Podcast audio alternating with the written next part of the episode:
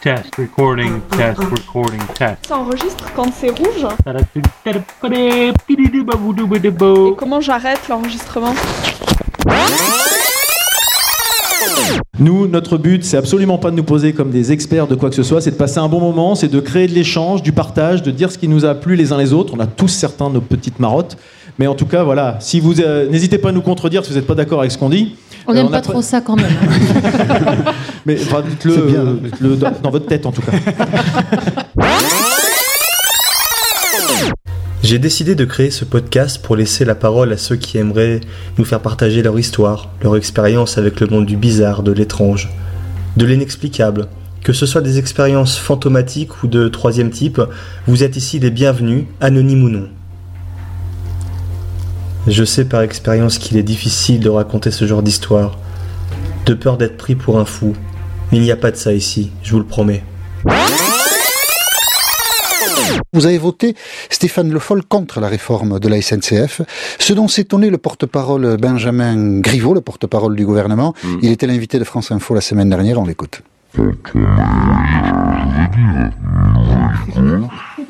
Je crois qu'il y a un petit problème. C'était Bien. Benjamin Griveaux, mais pas la bonne Je sais pas ce vitesse, qu'il a je dit, pense. mais il était pas content. Hein. C'était pas la bonne vitesse. Ah, Je pense que la bonne vitesse. si un mec euh, fait un truc tout pourri, mais que des milliards de personnes l'ont vu, c'est qu'il y a forcément un truc intéressant, drôle, chelou ou je sais pas quoi là-dedans, qui a su capter l'attention des gens que toi t'as pas réussi à faire. Moi je pense qu'il y a personne qui vole sa place. Tu vois, une vidéo. Moi je sais qui je parlais de ça une fois, il me disait ouais, des fois t'as une vidéo euh, d'un éléphant qui pète, ça fait un milliard de vues. je dis ok. Sauf que pourquoi on regarde cette vidéo Parce qu'on avait combien de chances dans notre vie de voir un éléphant qui pète? En vrai, on a tous envie de voir ça au moins une fois dans notre vie. Non mais moi, s'il n'y avait pas cette vidéo, je l'aurais jamais, je serais mort sans avoir vu ça. Voilà, c'est ça l'intérêt de cette vidéo. En soi, elle est pas intelligente, elle est pas dingue. C'est juste quelque chose marrer, que, que je vois pas tous les jours et qui, et qui me fait rire. Donc cette vidéo, euh, elle mérite ce milliard de vues parce qu'elle nous montre quelque chose qu'on n'a pas l'habitude de voir dans, en- dans l'ordinaire. Et en fait, il y avait un temps d'attention qui était disponible pour tout le monde, qui est ce temps dans le, durant lequel on, on est, euh, alors particulièrement par exemple dans le métro, où on capte pas la radio, ou tous les autres moments où on capte la radio, qui vont être euh, la voiture, euh, les transports, euh, le Ouais, jogging, euh, euh, potentiellement la cuisine aussi. Ouais. Euh, tous ces moments où on est un peu disponible, on est chez soi dehors en- en commuting, et du coup, à ces moments-là, eh ben, il y avait de l'attention disponible. Les gens euh, n'écoutaient pas forcément quelque chose. Et du coup, euh, on écoutait potentiellement un peu la radio, mais qui est très normée. Euh, Il y a eu l'avènement des radios libres qui a vraiment tout changé euh, au début des années 80. Et ben là, on arrive à ce second avènement de l'audio, qui est l'avènement du podcast libre, j'ai envie de dire, Ouais. qui est en fait Indépendant. ce- est indépendant, Ouais. sur lequel on peut faire euh, tout et n'importe quoi. Et c'est vraiment un terrain de jeu fantastique. Je m'assieds sur une chaise, mais qui n'est pas, absolument pas une chaise de coiffure. Et elle sort les trucs, elle me demande ce que je veux. Je dis, bah, short on the, on the side, keep some length uh, here. Et C'est vachement original ce que tu demandes. Là. Attends, Tout le monde, ça en fait. Attends, attends, attends. Et elle me dit, enlève ton t-shirt. C'était un salon de massage où il y avait plein de gens euh, qui se faisaient masser et tout. Et moi, je suis super pudique, tu vois, avec la bidoche et tout. Et je dis, what? Elle fait, euh, remove your t-shirt. Et je me mets torse-poil dans le truc. Non, tu as fait? Et bah. Elle me met une espèce de truc autour de, du cou vaguement pour que, le- le- que les cheveux euh, Ouais, ils tombent un ouais. tablier de cou quoi. Et le bide, la bidoche à l'air, torse nu. Elle m'a coiffé, mais du coup j'ai un micro doute. Elle me, elle me coiffe et j'ai dit s'il faut c'est un happy. euh, Happy ending. Elle m'a dit de me mettre torse nu. Euh, T'étais elle la me fée dit à la torse. fin s'il faut. elle te donne une finition au coiffeur. C'est-à-dire que là-bas, dans n'importe quel service, il y a une finition. Je me suis imaginé que tout le monde est physique, à la fin elle te branle, elle te dit euh, You want a petit happy ending On va le faire. Et après je me suis avisé. Je me suis- dit que ça pourrait être une révolution dans l'économie, que tous les métiers, dans tous les pays, par une finition. T'as une option où la personne peut te branler. tu vas chez le boucher, je dis bon. Je vais prendre 400 grammes de bœuf, s'il vous plaît. Oui, souci, oui, petite finition. Allez. Bon, je vous ai changé le joint de culasse. Je vous branle maintenant. Donc en fait, c'est bien la pression des consommateurs qui fait changer euh, finalement les stratégies de ces grands groupes qui eux-mêmes euh, doivent s'approvisionner, vont faire changer le, la stratégie des agriculteurs et des coopératives. Voilà, et, c'est- et c'est vrai qu'Auchan a annoncé euh, qu'il allait interdire à terme les, œufs de poule en cage. Bon, ben voilà, par cette simple annonce, euh, il va mettre fin aux œufs en cage. Donc si demain, euh, les mêmes annoncent qu'ils n'utiliseront plus de produits à base de glyphosate, eh bien, euh, ça va aller très vite aussi. Quoi. Donc c'est vrai que le, consommateur, finalement, a un poids énorme de par son acte direct, mais aussi par finalement la pression qu'il exerce sur les, les grandes entreprises qui sont obligées de s'adapter aux consommateurs d'une certaine manière, même si elles, elles essayent de l'influencer par ailleurs.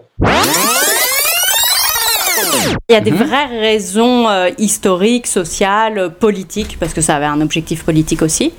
Et après, moi, dans mon cas, mais qui peut peut-être parler à certains d'entre vous, le fait de travailler chez moi voilà, oui. a clairement été un accélérateur de- d'inégalité. C'est-à-dire que le moment entre je travaille et je passe l'aspirateur, c'est la, la frontière est très Oui, puis t'es au poreuse. même quoi. endroit, ouais, bien sûr. Bah ouais, t'es là, quoi. T'es dispo. Et, et c'est vrai que t'es pas tout le temps en train de travailler. Mais je- j'en profite, ça, ma femme n'est pas là, donc j'en profite pour le dire. Euh, moi, dans le couple, c'est moi qui est plus à la maison, et effectivement.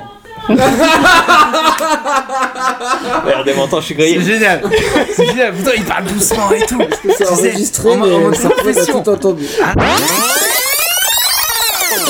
On est, on est tous complètement tarés. Donc déjà sans le X, enfin euh, voilà.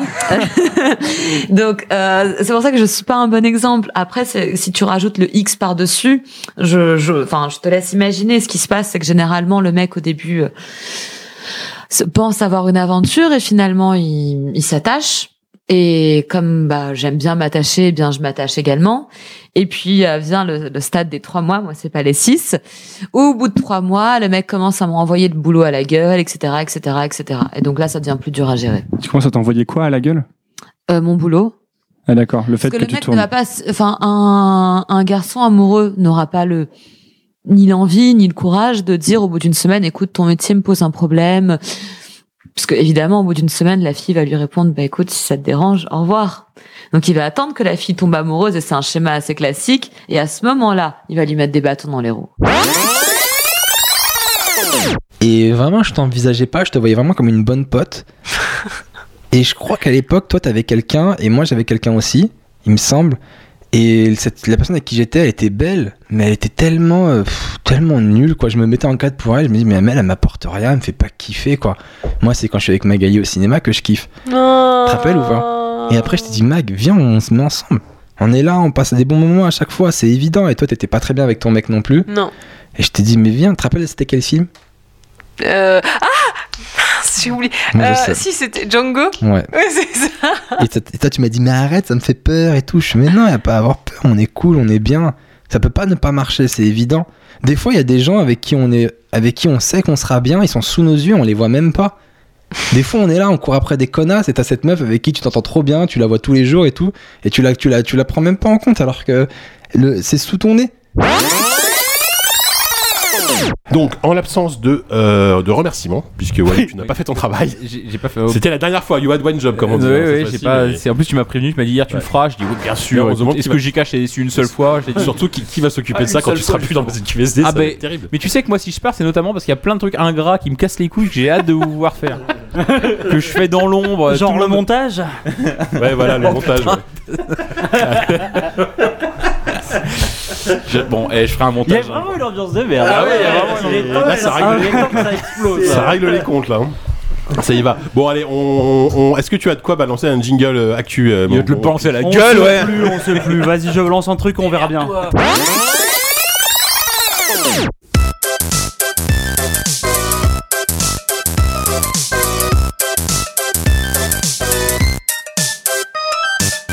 Alors les amis, le principe de mon petit quiz, il est simple. J'ai été sur internet nous relever toutes les petites anecdotes, enfin quelques petites anecdotes ivres Il fait quelque chose de marrant. Ce qui arrive assez souvent, on va pas se mentir. Et j'en ai introduit quelques fausses dans la liste. Ah ok, d'accord. Un vrai ou faux Alors donc, à vous de me dire si ces petites anecdotes sont vraies ou fausses. D'accord. Est-ce qu'on, est-ce que c'est celui à qui répond le plus vite ou est-ce que c'est chacun dit vrai et faux et on dit à Ouais, la on va fin faire ce que chacun- c'est Parce que moi, il se pourrait que j'en connaisse plusieurs. Ouais, on va faire Et que tu chacun notre tour. oui à la place de vrai. De toute façon, euh, d'ailleurs, c'est pas facile. hein. D'accord, ok. c'est pas facile. C'est dur. Alors, le premier, ivre, il tente de faire l'amour à une table de pique-nique et un distributeur de billets. Ah, mais je le connais, lui. Non. Mais c'est toi, Pam On rappelle que c'est exclusivement autobiographique. Finalement, le plus remarquable dans l'histoire du Major Tom, cet astronaute qui perd le contact avec la Terre et se retrouve à la dérive dans l'espace, c'est la voix de Bowie lui-même.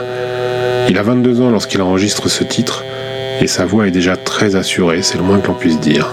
This is ground control to Major Tom. You've really made the grade. And the papers want to know whose shirts you wear. Now it's time to leave the capsule if you dare. Car en plus de la ligne mélodique principale, il assure également la contrevoix. And I'm floating in the most peculiar way. And the stars look very different today.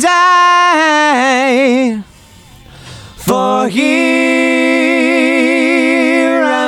sitting in a tin can. Far above the world.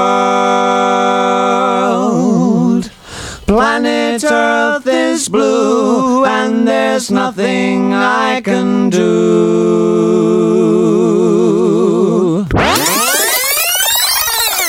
Arrêtez de nous donner de l'argent Est-ce pour que ça. tu peux nous le faire en musique, s'il te plaît Alors, ça va être difficile ça. Vas-y. Non, non, je, je peux pas le faire comme ça. Avec Medical All Day, tu prends les données structurées, tu vois ton genou en 3D, tu peux repérer les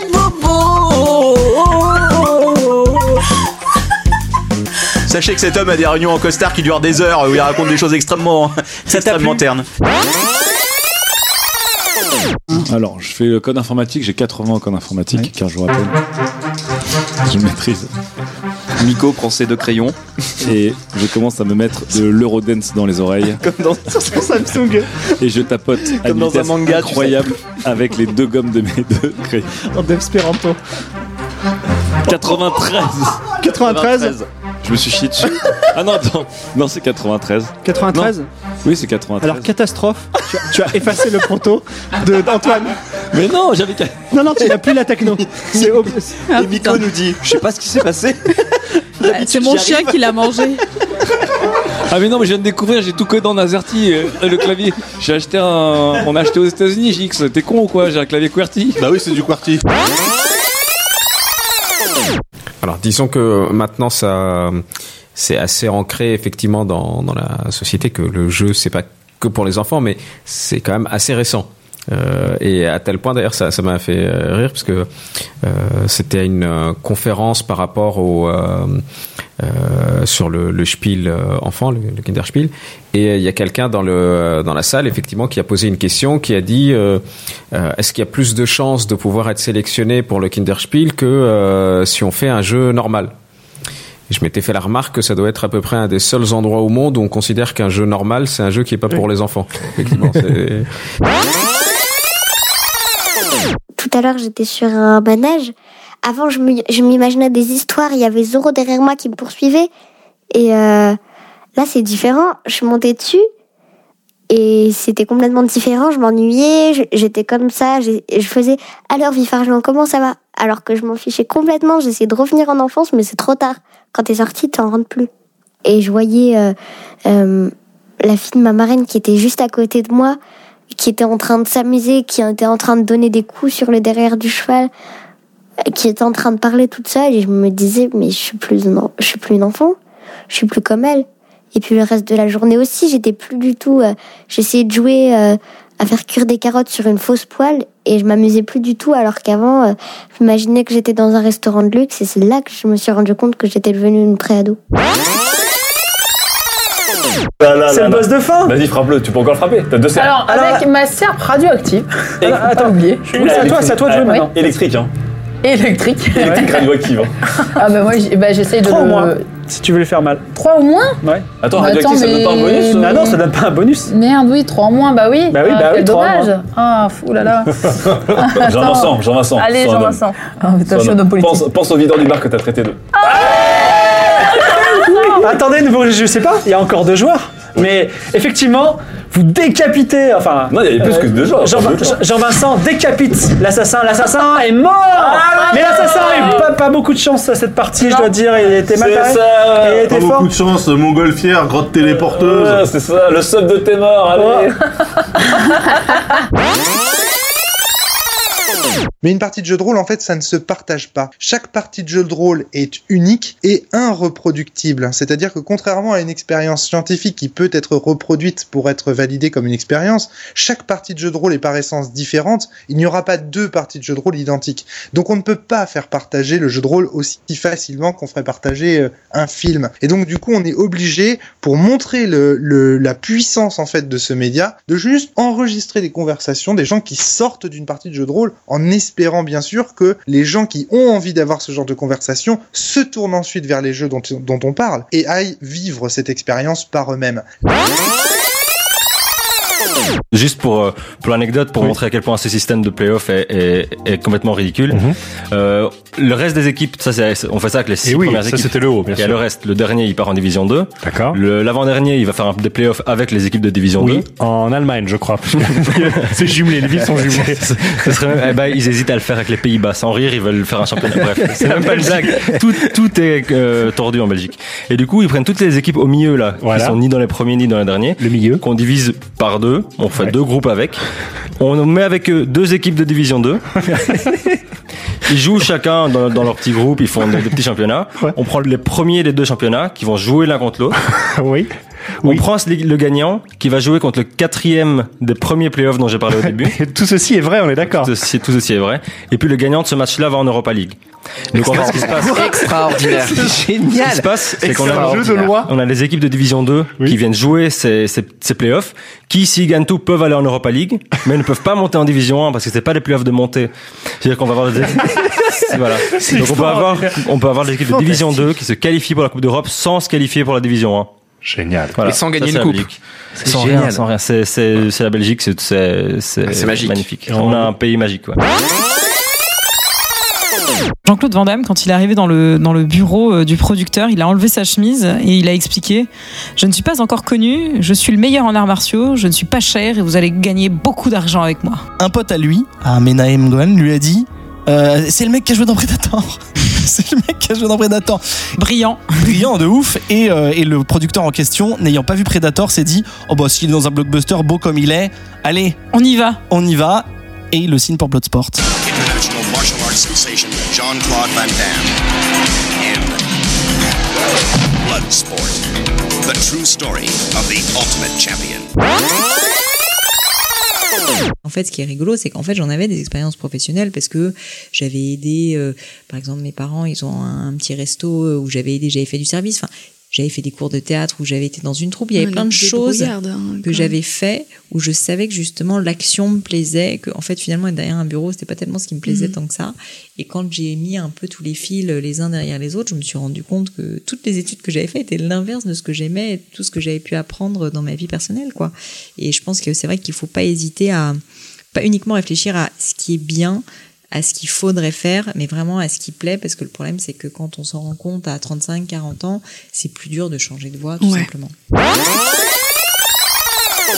Il y a des anecdotes où il faisait plein de festivals, dont un festival, je crois, de Milan, où il rentrait par les sorties de secours pour aller euh, démarcher parce qu'il n'avait pas d'accred, etc., pour aller démarcher des prods, des réals. Enfin, c'est vraiment le mec qui euh, illustre, euh, l'expression si tu fermes la porte, il rentre par la fenêtre. Enfin, c'est ouais, est un cool. tendu de ouf qui, qui, qui a décidé qu'il allait y arriver. Et qui euh, va jusqu'au bout en fait de ses envies. Et en vrai, euh, c'est celui qui se donne la chance d'y arriver qui, qui y arrive le mieux, hein, toujours. hein. Et ça, ça c'est du Jean-Claude. Et ça, on peut pas l'enlever à Jean-Claude. Hein. Ça. Dans le monde du cinéma, aussi bien en France qu'aux USA, personne ne vient vous chercher. Il faut construire son chemin soi-même et c'était très dur. En fait, J'ai j'ai travaillé euh, sans, sans permis, j'étais illégal dans le pays. Quand je suis arrivé aux USA, je ne parlais pas, pas anglais. Mon père avait Alzheimer. Et je me souviens, c'était une fête. Il y a une fête musulmane, je ne sais plus euh, laquelle c'est, où les gens font péter des pétards. Et alors Imran avait deux ans. Et euh, donc un soir, c'était le bordel. Il y avait des, pétards qui pétaient partout. Et alors euh, Imran était sur le balcon. Et puis Imran crie comme ça, Barka min el pétard. Ça veut dire ça suffit les pétards. Et alors mon père répète Barka min el pétard. Et moi j'éclate de rire.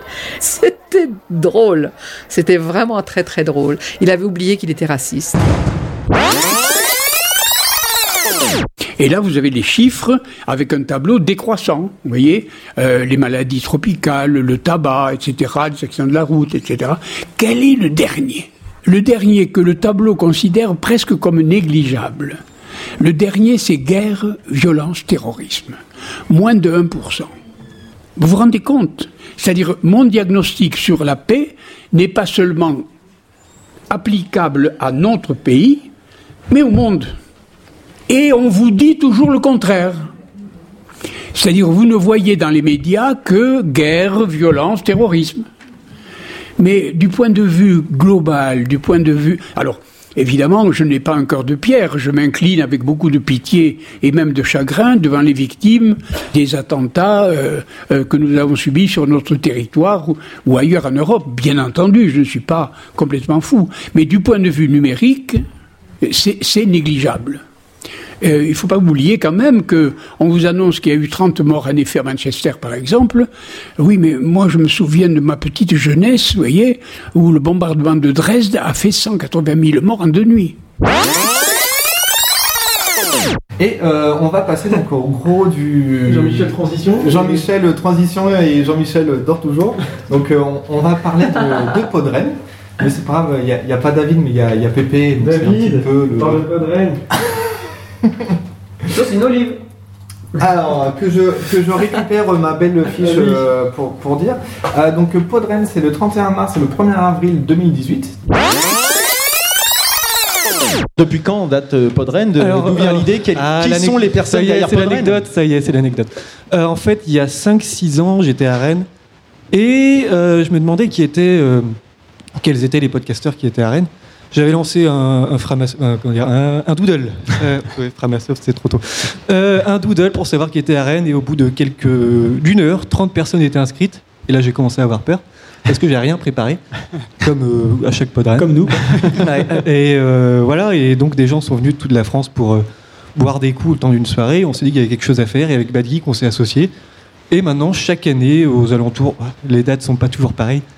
On loue une salle et une sono et puis euh, venez enregistrer, euh, venez vous rencontrer. C'est c'est un peu notre, notre moto.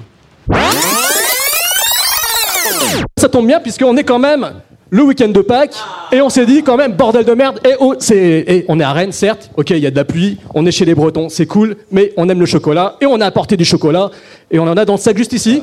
Donc, euh, si on peut demander, on, a dit que c'était- volontaires là. Voilà, on a deux volontaires pile poil devant nous.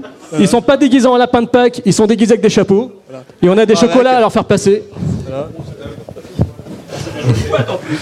Ah, c'est- on s'est pas foutu de votre gueule sur ce coup-là. Ouais, Il y en a d'autres, il y a des after eight pour ceux qui aiment la- les after Voilà, eight, enfin il y a un peu de tout. Faites circuler dans la salle, comme ça, au moins pendant que vous mangez des chocolats, vous pourrez pas nous insulter parce que vous n'aimez pas l'émission. Comme ça, vous nous foutrez la paix et c'est formidable. Quand on vient, on vient à Podren ou quand on va dans des manifs euh, organisés pour autour du podcast, c'est d'abord avec des podcasteurs, mais c'est aussi avec des auditeurs. Et c'est ces rencontres-là qui sont enrichissantes parce que justement, on a, on a matière à débattre, à discuter, à échanger, à, à confronter des points de vue. C'est surtout ça que moi j'avais apprécié aussi la première année quand j'étais venu à Podren et qui m'a donné envie de continuer à revenir. C'est c'est aussi pour ce qu'il y a autour. Je pense qu'on est au, au début d'un- d'une aventure qui est hyper intéressante, euh, qu'on va euh, voir euh, beaucoup de gens faire des choses hyper intéressantes, beaucoup de gens faire des choses nettement moins intéressantes. Euh, ce qu'il faut, c'est garder le, le rationnel et le fondamental du, du, du- de tout publisher de contenu, qui est euh, faire du contenu intéressant. Et alors du coup, est-ce que tu as des conseils pour créer un bon podcast? Mon approche, moi, elle est déjà de, de alors de bien lire, bien s'enrichir, de bien bien re- regarder ce qui se passe autour, d'écouter les différents podcasts euh, qu'on aime. Euh, mon approche d'entrepreneur, avant tout, elle est de se lancer. Donc voilà, en tout cas, merci beaucoup de nous avoir écoutés. N'hésitez pas à mettre une bonne note sur iTunes, un commentaire, ça nous fait toujours plaisir. Vos retours, montrez, envoyez-nous sur Insta euh, vos stories de où est-ce que vous écoutez les podcasts, qu'est-ce que vous faites pendant que vous écoutez, ça nous fait toujours rire. Sauf si vous êtes dans des trucs trop euh, pas montrables, quoi. Bon, on n'a rien reçu encore de, pour le moment de pas montrable de gens. Non, mais parce qu'on a des gens euh, normaux pour le moment qui nous suivent. Bah oui, pourquoi avec tu le veux que ça succès, change euh, on aura peut-être des chelous. Avec le succès. ah, j'étais sûre que Tu prends le melon? Attends, on va faire une liste des endroits où vous pouvez nous écouter. Ça veut dire, euh, dans votre chambre, vous pouvez nous écouter. Euh, dans le métro, sur la ligne 13, vous pouvez nous écouter. Mais dans le métro, sur la ligne 12, vous pouvez aussi nous écouter. Il se trouve que dans le métro, sur la ligne 8, vous pouvez aussi nous écouter. Si vous allez vers Lourmel, Ballard, vous pouvez nous écouter. Mais si vous allez vers Créteil, vous pouvez aussi nous écouter. Si vous êtes dans le train, vous pouvez nous écouter. Si vous n'êtes pas dans le train et que vous devez prendre le train. Si vous allez direction que- Lurcy-Lévis, vous pouvez nous écouter. Mais si vous allez en direction Bourg-la-Garonne, vous pouvez aussi nous écouter. Et si vous êtes par exemple en vacances à l'autre bout du monde, vous pouvez quand même nous écouter. Et ça c'est beau. Exactement.